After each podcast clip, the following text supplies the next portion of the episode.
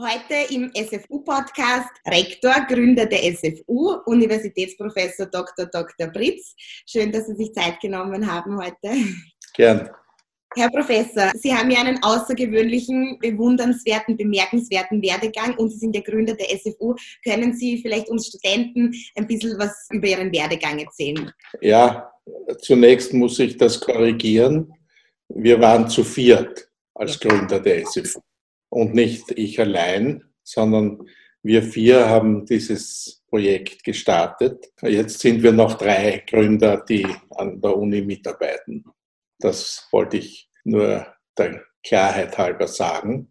Und es ist natürlich auch schon ein, ein Zeichen dafür, dass solche Dinge ja nur im Team, in der Gruppe möglich sind. Allein schafft man gar nichts. Und Ihr Werdegang, Sie haben ja Psychologie, Psychotherapie studiert, Pädagogik, Sie haben sich, Sie sind Psychoanalytiker. Wie, was hat Sie dazu bewegt und, und ja? Kurzen Abriss meiner See, meines Lebens. Es kann auch gerne lang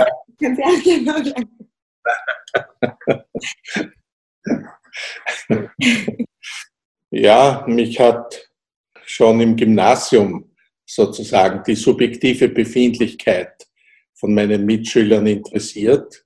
Und später dann, nach der Matura, wollte ich eigentlich, habe ich geliebäugelt mit Journalismus, weil ich sehr gut geschrieben habe, schon in der, im Gymnasium. Und da musste ich aber zum Bundesheer, das ich also eher mühselig ertragen habe. Und daneben habe ich mir gedacht, muss ich was studieren. Und Psychologie ist auf keinen Fall falsch.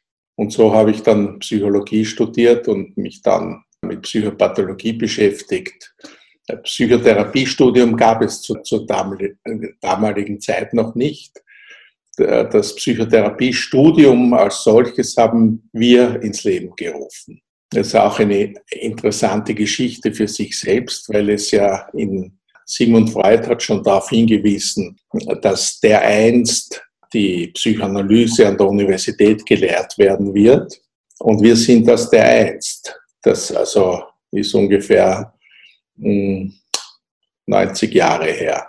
Und es gab in den 70er und 80er Jahren des vorigen Jahrhunderts, 1970, 1980 in dieser Zeitspanne, Ideen, ein solches Studium in, in den USA zu entwickeln. Es gab Projekte in Philadelphia und in, in San Francisco. Aber nichts ist, äh, nichts ist draus worden. Und hier entstand dann das erste Psychotherapiestudium weltweit. Ja, Wahnsinn. Also so viel zu dieser Geschichte.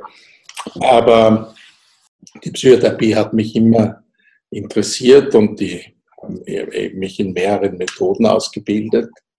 Das ging damals noch, die Ausbildungen waren nicht, teilweise nicht sehr lang immer auf der Suche nach der blauen Blume, wenn ich das so sagen darf, nach dem, was wesentlich ist sozusagen im Leben.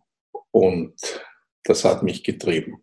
Und äh, habe dann nach dem Studium begonnen als Psychotherapeut, der erste Psychotherapeut der österreichischen Sozialversicherungen in der Wiener Gebietskrankenkasse, wo ich insgesamt 37 Jahre war unvorstellbare Zeitspanne. Genau. Aber es hat mich fasziniert, sozusagen Psychotherapie mit Unterschichtpatienten zu machen. Das war damals ein Hit, weil es bis dahin ja kaum Psychotherapie für Leute gab, die nicht über genug Geld verfügten. Und das hat mich auch also richtig hineingezogen und ich war das sozusagen leidenschaftlich, bis dann der Zeitpunkt gekommen war, mit den Überlegungen, ein Psychotherapiegesetz zu schaffen. Und das drumherum ist vielleicht ein bisschen zu langwierig, aber nur so viel. Es gab einen Psychotherapieverband und ich war dabei und habe das sehr interessant gefunden, die Möglichkeit, die Psychotherapie, damals gab es keine Regelungen für, für nichts im Bereich der Psychotherapie, auch nichts im Bereich der Psychologie. Und es ist uns gelungen, im Jahr 1990 die österreichische Politik davon zu überzeugen, dass wir ein solches Psychotherapiegesetz und auch ein Psychologengesetz brauchen für die Psychologen. Und das ist gelungen. Also alle Parteien waren dann letztlich dafür, dass diese zwei neuen Berufe gesetzlich definiert werden. Sehr wichtig, ja. Wie?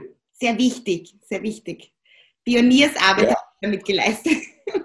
Ja, das, und das war nicht vergnüglich, das muss ich dazu sagen. Das war sehr, teilweise sehr dramatisch, weil es natürlich viele Gegner gegeben hat, die einer solchen Entwicklung kritisch bis ablehnend gegenüberstanden. Beispielsweise die Ärztekammer war ganz dagegen, dass wir da das Monopol, das Behandlungsmonopol brechen. Nichtsdestoweniger, es ist gelungen und gehört sicher zu den Höhepunkten in meinem Leben. Das war auch wieder nicht allein, sondern das waren viele, die gekämpft haben um diese Entwicklung. Und international waren wir auch wieder Pioniere, wie später dann mit der SFU. Und dann haben wir den Beruf aufgebaut. Ich war lange Zeit Präsident des Psychotherapieverbandes. Und es ist uns auch gelungen, eine Kassenregelung im Groben zu entwickeln. Die wurde auch gesetzlich dann verankert äh, 1991. Und seitdem gibt es Psychotherapie auf Krankenschein in Österreich. Nicht in dem Ausmaß, wie es notwendig wäre, aber doch werden mehr als 100 Millionen Euro pro Jahr ausgegeben dafür von der Sozialversicherung. Im Jahr 2002 haben wir begonnen mit der Umsetzung der SFU, der Sigmund Freud Privatuniversität unter dem, auch unter dem Blickwinkel, dass die Psychotherapie eigentlich kein postgraduales Studium mehr sein sollte oder Ausbildung. Es war kein Studium, sondern eine postgraduale Weiterbildung.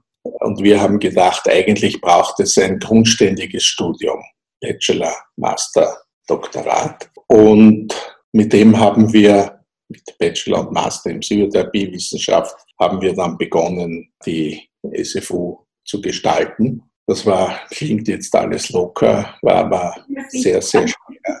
Der erste Versuch einer Akkreditierung ist dramatisch gescheitert im Jahr 2004. Die Gutachter waren total negativ und natürlich auch äh, getrieben von ihren eigenen berufspolitischen Vorstellungen. Es waren also deutsche Gutachter und ein Schweizer. Und dann haben wir es noch einmal probiert und dann hatten wir auch wieder deutsche und Schweizer Gutachter, aber die haben das gut gefunden, um nicht zu sagen sehr gut gefunden.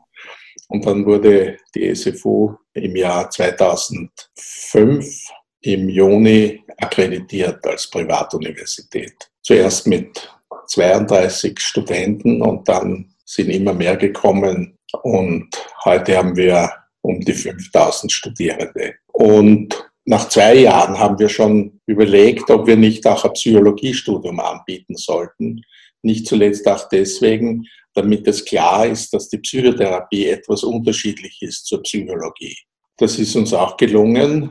Und einige Jahre später haben wir dann überlegt, wir brauchen eigentlich eine breitere Aufstellung, denn wir hatten den Plan, ein neues Haus zu bauen. Vorher waren wir eingemietet im dritten Bezirk in einem Haus, das jetzt nicht mehr steht, das schon alt war. Und es war klar, die Kosten sind enorm eines neuen Hauses. Und der langen Rede kurzer Sinn, wir haben überlegt, ein Medizinstudium und ein Jus-Studium zu entwickeln. Beides ist gelungen und jetzt haben wir derzeit vier Fakultäten für Psychologie, für Psychotherapiewissenschaft, für Medizin und für die Jurisprudenz. So, das ist mein beruflicher Werdegang ist mit diesen zwei Projekten natürlich stark verbunden, mit der Psychotherapie-Gesetzgebung und dann mit der Gründung der Sigmund Freud Privatuniversität. Wie gesagt, immer im Team, allein hätte man nicht annähernd nur was Ähnliches schaffen können. Immer, und das ist mir auch wichtig zu sagen, wir haben immer auch auf die Gegner gehört, was die Gegner an Kritischen gesagt haben. Manches war gemein, niederträchtig und hinterhältig, aber manches war auch substanziell und das haben wir integriert, soweit wir konnten. Ein wichtiger Punkt war noch die internationale Ausrichtung. Wir haben ja mittlerweile fünf Niederlassungen in Paris, in Berlin, in Milano, in Ljubljana und in Linz. Und das ist uns von Anfang an wichtig gewesen, unsere Botschaft, vor allem in der Psychotherapie, nicht auf Österreich allein zu beziehen, sondern eben international zu entwickeln. Und besonderer Höhepunkt dieser Entwicklung war, äh, ist das äh, deutsche Psychotherapeutengesetz, das im Vorjahr verabschiedet wurde und das sehr stark unserem Studium der Sigmund Freud Privatuniversität ähnelt. Das heißt also, in Deutschland gibt es ab Herbst diesen Jahres, also ab 2020, das Studium der Psychotherapie an Universitäten. Ja, großartig. Das ist, finde ich, ein besonderer Punkt im Leben. Ja, Wahnsinn. Sie haben ja aber auch noch, wenn ich Sie unterbrechen darf, Sie sind Präsident des Weltverbandes für Psychotherapie. Was ja. mich, ich habe ein bisschen recherchiert auch und ich habe sehr, sehr beeindruckt hat, ist es ja, dass es um die weltweite Förderung für der Psychotherapie geht, Behandlungen, mentale Gesundheit, Menschenrechte und das alles weltweit. Es gibt auch Kongresse. Dieses Jahr hätte ja einer in Moskau stattfinden können. Können Sie uns da ein bisschen ja. Ziele erzählen und, und vielleicht die Agenda der Kongresse und was die größten Herausforderungen sind dabei? Ja, also das ist eine interessante Entwicklung, weil es auch so pionierhaft ist in gewisser Weise. Nachdem das österreichische Psychotherapiegesetz äh, durch war, gab es natürlich Stimmen, kritische Stimmen, wenn wir einmal bei der EU sind. Das waren wir damals noch nicht. Das war erst 1994 der Fall oder 95, ich glaube 94 dann werden die Deutschen, um jemanden zu namhaften zu zitieren, dann werden die Deutschen dieses Gesetz kassieren. Und sozusagen die innere Gegenpartei war, war jene, die nicht einen eigenständigen Beruf entwickeln wollte, sondern nur für Ärzte und Psychologen die Psychotherapie reservieren wollte. Und die haben sozusagen beim österreichischen Gesetz ja verloren und haben also diese düsteren äh, Vorstellungen entwickelt. Das hat uns aber angespornt. Und wir sind im Herbst 1990, na, äh, haben wir einige Freunde aus der Schweiz und aus Deutschland gefragt, ob sie auch hinkommen wollen, haben wir uns in Straßburg getroffen und haben die Straßburg-Deklaration für Psychotherapie entwickelt, wo sozusagen in fünf Punkten unsere Entwicklung für die Psychotherapie dass die Psychotherapie ein eigenständiger wissenschaftlicher Beruf ist, dass man fundierte Ausbildung braucht, dass es Methodenpluralismus gibt und so weiter. Und diese Straßburger Deklaration wurde dann zum Grundlagenpapier, wenn man das so sagen könnte, für die Gründung des Europäischen Psychotherapieverbandes ein Jahr später, 1991 in Wien. Und dieser Europäische Psychotherapieverband hat sich dann über ganz Europa verbreitet.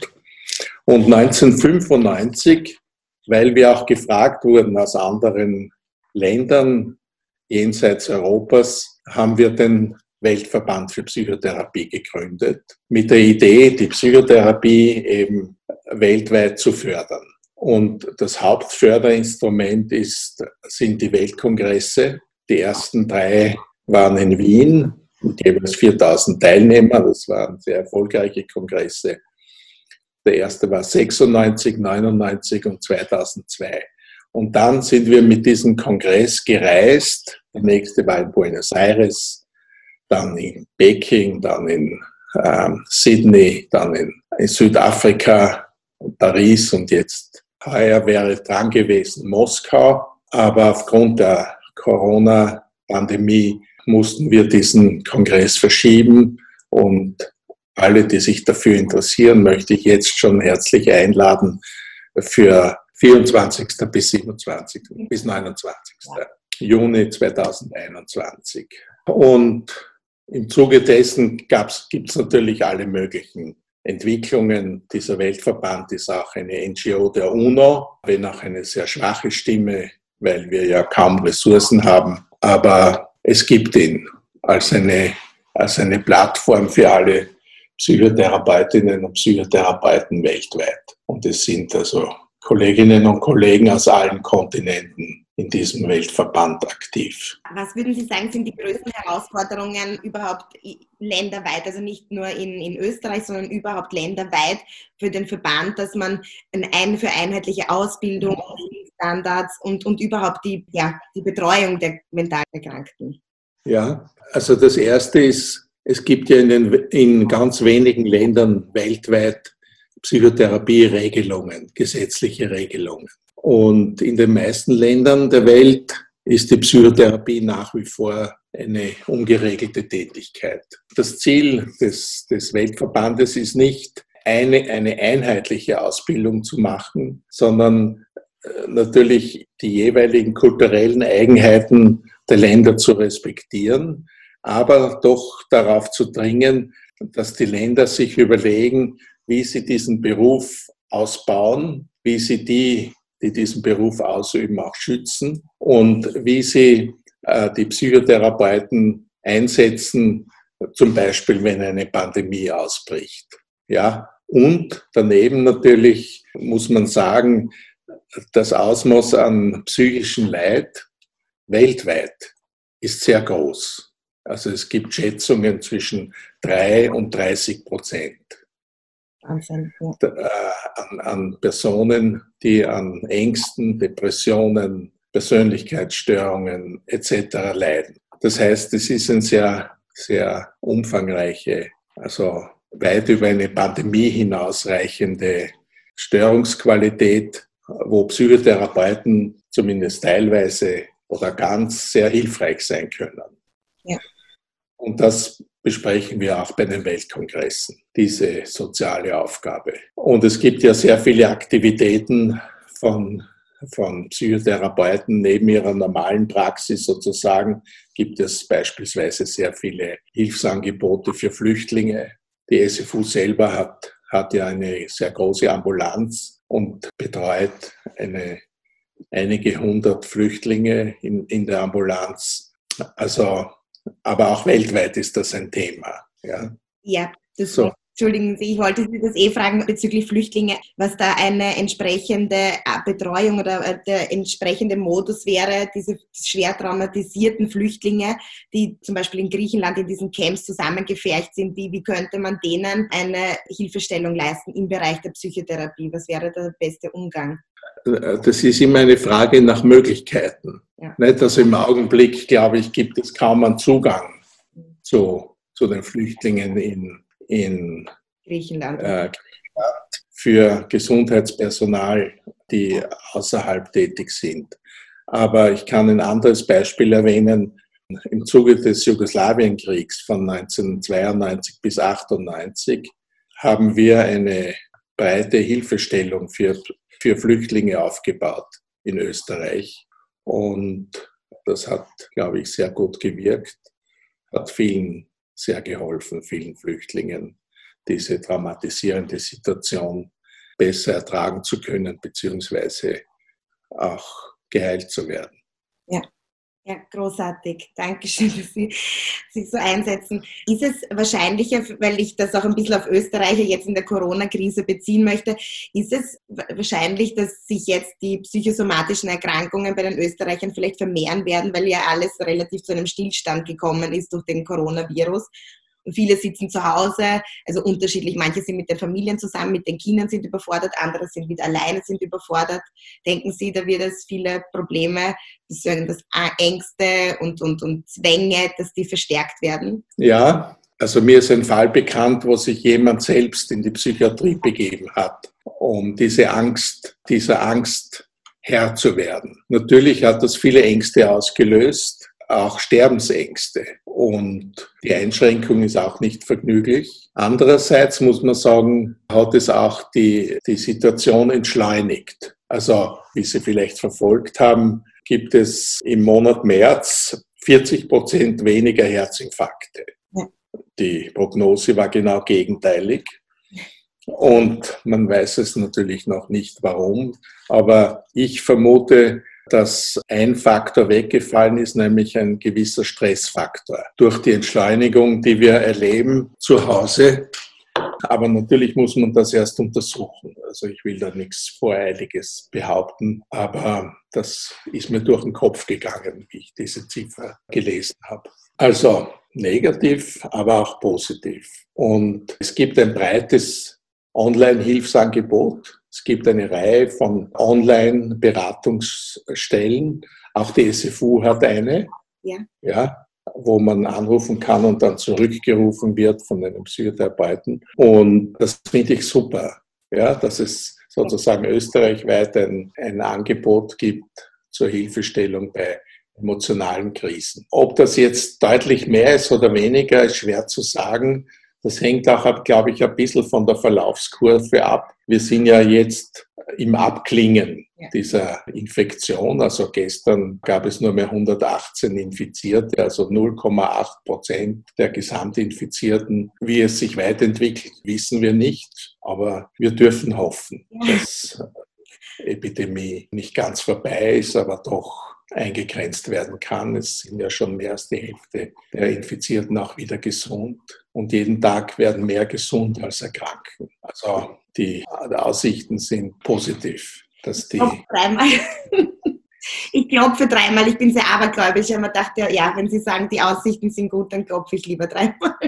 Ja, aber Ihr Kopf ist doch gar nicht das Holz. Ja, dann am Tisch. Ja, zur Psychotherapie haben wir jetzt, aber Psychoanalyse ist ja auch sehr, sehr, sehr spannend. Es tut mir leid für meine laienhaften Fragen. Ich bin ja ein Laie, ich bin ja Juristin, aber, ja. beziehungsweise in der Ausbildung. Aber die Psychoanalyse beschäftigt sich ja, dessen Begründer ja Sigmund Freud ist und auch der Name von unserer Uni, der Namensträger, mit Prozessen im, im Unterbewussten. Und ich habe mir jetzt eben die Frage gestellt, ist eh auch ähnlich zu anderen, dass jetzt viele, ob die jetzt aktiver sind, diese ganzen Prozesse. Weil normal hat man ja doch Ablenkung. Man, man muss sich irgendwie an die sozialen Gelegenheiten anpassen und so weiter. Ja, also die, die unbewussten Prozesse, die, die wir beobachten können, werden natürlich intensiviert durch die Isolation. Das ist keine Frage. Bei manchen ist das Traumgeschehen natürlich viel aktiver als sonst. Und natürlich werden alle existenziellen Fragen angerührt, die sich im Unbewussten auch niederschlagen. Das ist die Frage nach Leben und Tod, die Frage dann, wie, wie geht es einem in der Familie und wie geht es einem mit den Tätigkeiten oder dem Beruf.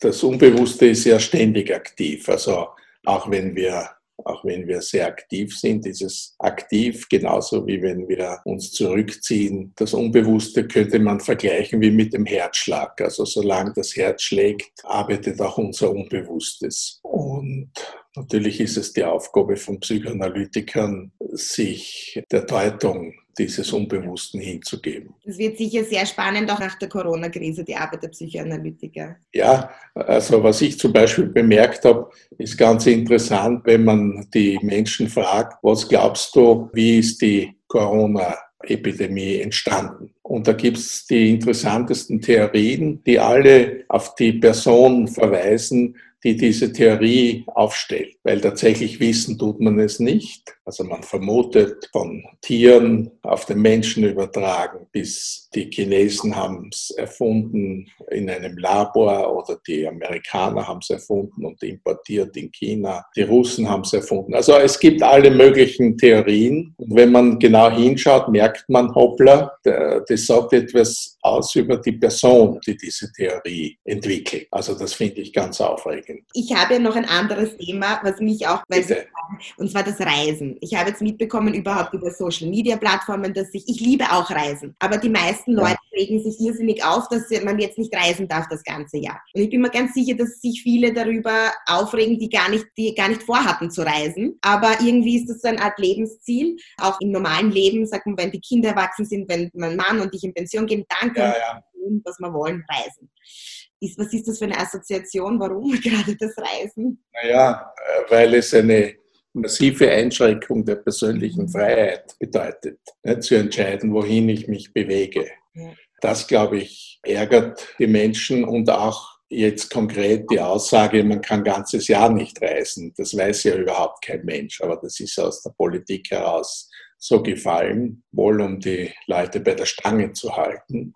Aber das ärgert viele, weil man es ja noch nicht wissen kann. Es kann sein, aber es kann auch nicht sein. Ja. Und ich bin in dieser Frage eher gelassen, weil ich mir denke, wenn es möglich sein wird zu reisen, dann werden die Menschen sich nicht abhalten lassen. Und letztlich wird die Politik auch dieser Bewegung folgen. Also ich glaube, man kann gelassen sein. Und immerhin hat man schon gesagt, in Österreich kann man reisen. Das ist doch schon immerhin etwas. ja, das stimmt, das stimmt. Auch wenn wir nicht ans Meer können. Ja. Aber wer weiß, wer, niemand weiß, wie sich diese Entwicklung in zwei Monaten verhält. Möglicherweise im positivsten Fall ist es schon ein Fall der Vergangenheit. Die Pessimisten sagen, nein, nein, das wird, gestern habe ich gelesen, ein Forscher hat gesagt, das wird uns sechs Jahre begleiten. Ja, also, aber aufgrund von nichts. Ja, die, die Datenlage ist sehr, sehr schwach für solche Aussagen. Ja. ja, das ist auch das Problem, dass in den Medien sehr viele Aussagen aufgrund von nichts getätigt werden momentan. Und viele Leute beziehen sich dann aber auf das. Ja, genau. Das haben genau. Sie sehr schön gesagt, auf Grundlage von nichts. Ich habe übrigens gestern auch ein äh, Rindfleisch gegessen von Suppe und Sie haben mir bei ORF Burgenland, Mahlzeit Burgenland, ähm, Rindfleisch, gekochtes Rindfleisch.